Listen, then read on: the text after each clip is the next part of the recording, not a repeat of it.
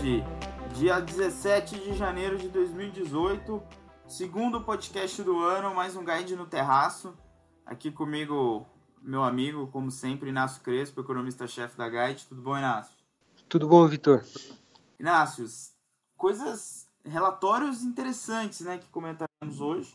Tem relatório do Banco Mundial, tem o da Standard Poor's, que não é bem um relatório, tem um anúncio, mas segue um pequeno press release. Acho que uhum. pode chamar bem de um relatório.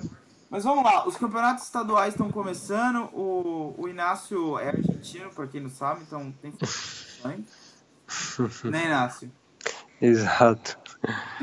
Então, Inácio, os estaduais estão começando e a gente vai ficar estagnado na Série B, né? A gente foi rebaixado de novo pelo Standard Poor's, né? Sim, bom, isso foi uma das notícias mais relevantes aí dos últimos dias.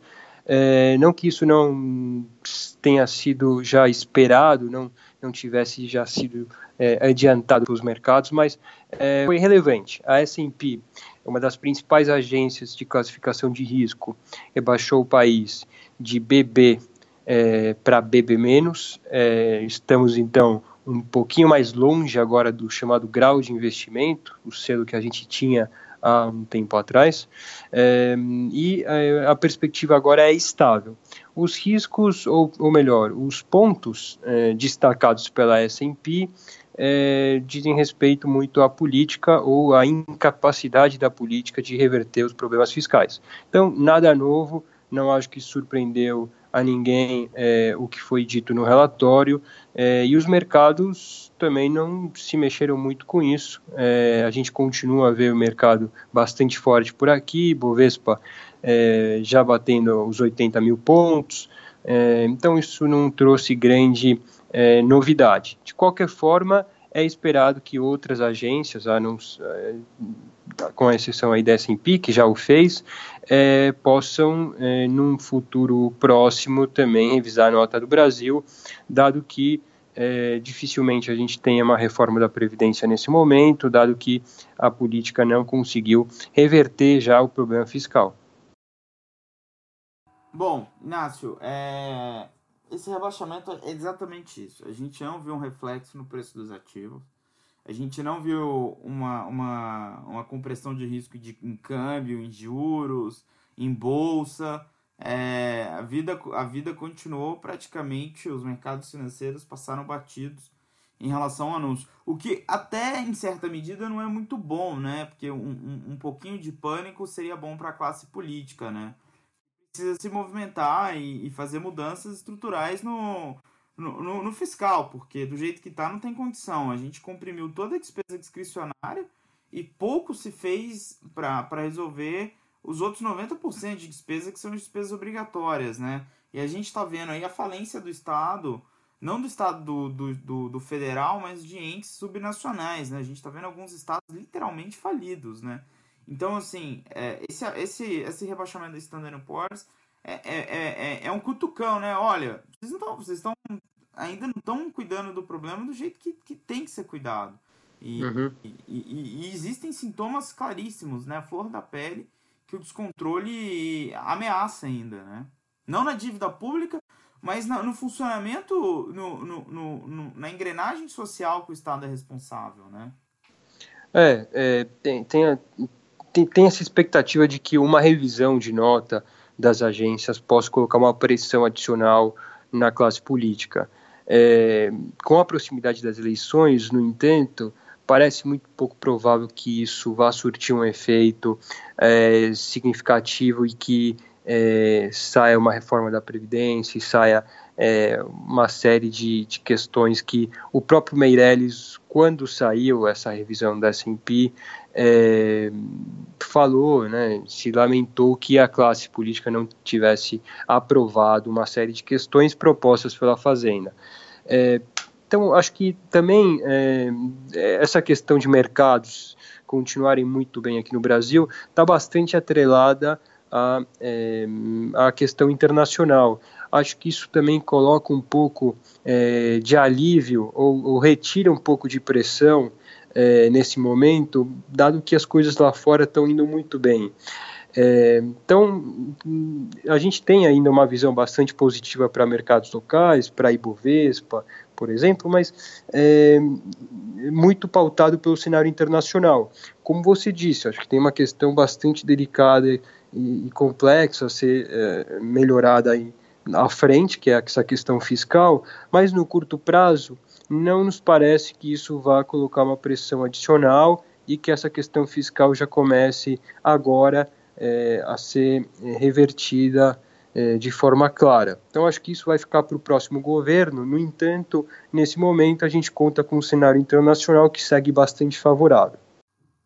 Bom, falando aí do curto prazo e do cenário favorável around the world, assim dizer, relatório do Banco Mundial, Inácio, tá, é, eu gostei quando o Inácio me explicou o relatório, que tem uma frase do Martin Scorsese que fala que cinema, né, Inácio, é, é a diferença entre o que está no frame da câmera e o que não está. E, uhum. e, e, quando a gente olha a cena hoje da economia global aí, num, num curto espaço, né, um único frame, a cena é bonita, né? Os países crescendo, é, a gente está vendo também o preço dos ativos super elevados na, nos mercados financeiros ao redor do mundo. Mas quando a gente abre um pouco, o, o, quando a gente começa a ver o filme cinco anos à frente, a coisa preocupa um pouco. Preocupa um pouco porque o crescimento econômico sustentável depende de produtividade, né, Inácio? O Banco Mundial está dizendo que a produtividade dessas economias avançadas, inclusive, está caindo, né? Ou seja, em cinco anos, em dez anos, talvez a coisa não esteja bonita como hoje, né? Porque essas economias vão acabar, se, por exemplo, os Estados Unidos está tá próximo do plano emprego, a produtividade não está crescendo, a gente vai acabar vendo sobreaquecimento, uma, uma subida de juros e a economia arrefece novamente. Então, ou seja, tá complicado, né, Inácio? Não tá bacana, né, por enquanto. É, eu acho que o relatório do Banco Mundial é, traz à tona essa questão é, de médio prazo que pode não ser uma simples continuidade do curto prazo. Curto prazo é bastante favorável. Essa frase do, é, do, do, diretor de cinema Martin Scorsese acho que é, elucida bem o que a gente o que a gente está vendo. É uma cinema é uma questão é, de do que, que se coloca no quadro ou não, o que, que você coloca para mostrar, para compor a cena. Hoje a cena é bonita, hoje é, no curto prazo as coisas estão funcionando muito bem, as economias estão aquecendo, é, há, uma, uma, uma, há um crescimento coordenado das principais economias. Isso não quer dizer que vai se vai continuar para sempre, né? Isso não quer dizer que é, o crescimento vai continuar tão forte nos próximos anos. E o Banco Mundial ressalta exatamente isso. Se a gente olha é, não nesse quadro tão bonito, ou expande melhor, ou melhor dito, né, expande esse quadro, percebe que a produtividade dessas economias é, principais, mais importantes, tem recuado. Ou seja, a gente precisa da política, de política econômica, algumas medidas para que isso não continue. É, e aí essa que é a grande dificuldade, como que política, as decisões de política vão afetar a economia num prazo mais longo. Acho que a gente aqui está vivendo algo semelhante. É, é uma boa oportunidade para a gente fazer reformas, afinal, o cenário internacional ajuda, é, mas a decisão hoje de política vai se refletir naquilo que vai acontecer nos próximos anos. Então, a decisão de quem vai ser eleito vai afetar e muito o crescimento futuro no Brasil. É, se as reformas são feitas ou não, vai afetar muito o crescimento no futuro no Brasil. Então a gente vê um paralelo muito grande entre o que vem acontecendo no Brasil e, desse, uma, e as decisões importantes em termos de política. É, lá fora a mesma coisa acontece. Então, acho que o Banco Mundial é, ressalta nesse relatório, um relatório longo, de quase 300 páginas, é, um pouco desse tema, que eu acho que faz muito sentido a gente pensar nesse momento. Então, o Brasil, vamos falar um pouquinho do Brasil. O Brasil tem, tem um problema sério de produtividade, até porque o, o, o, que, o que se forma produtividade, basicamente, né, é educação e infraestrutura, né? Eu, a gente, e instituições, né? As instituições parece que a gente está caminhando para melhorar um pouco elas, né? Elas ainda estão longe do ideal, mas estão melhorando. educação é um problema seríssimo, né? Há anos nós estamos patinando essa questão. Melhorou-se a questão da alfabetização, da, do número de crianças matriculadas, mas o ensino, a qualidade é péssima. E a infraestrutura, bom, é a infraestrutura brasileira que todo mundo está acostumado. Então, nós temos esse problema, né? É, nossa infraestrutura é ruim, né? No, no, a nossa infraestrutura é ruim, nosso ensino é. Não existe um plano nacional de ensino, um algo fechado, com, com responsabilidades bem delimitadas, ao mesmo tempo que as instituições a gente está até tentando melhorar, mas está difícil, né, Inácio? A, a nossa receita de. A, o nosso bolo da produtividade está faltando um fermento aí para crescer, né? Uhum. É, concordo, acho que tem vários fatores aí que podem melhorar a produtividade. É, um importante é a educação que você citou, outro é, é talvez olhando num nível mais micro, é, incentivo às empresas, né? Então essa questão, por exemplo, da reforma trabalhista que foi recentemente é, que recentemente saiu do papel, acho que é aos poucos algo que tende a melhorar um pouco esse ambiente de negócios, a facilidade com que as empresas contratam, é, enfim, trabalhadores. É, essa questão é, de um grande setor informal é, que o Brasil tem é algo que também dificulta a melhoria de produtividade. É, então, algumas questões acho que vão sendo aos poucos endereçadas. É, os últimos meses, o, o, governo Temer conseguiu avançar em alguns pontos. É, que vão ser importantes para mexer com produtividade, mas ainda há várias coisas a serem feitas. É, então, é, acho que vai ser importante todas essas decisões de política que é, nos próximos meses serão tomadas é, para que a gente possa continuar crescendo e, e esse crescimento que hoje a gente está vendo, os últimos dados de economia têm sido bastante bons.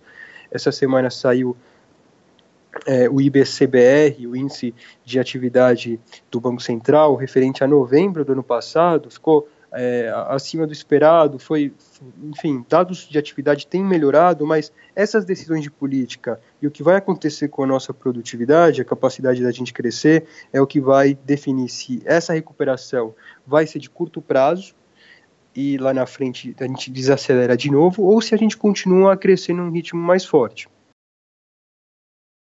Bom, só resta esperar, né, Inácio? Primeiro que sobreviver a eleição desse ano, né?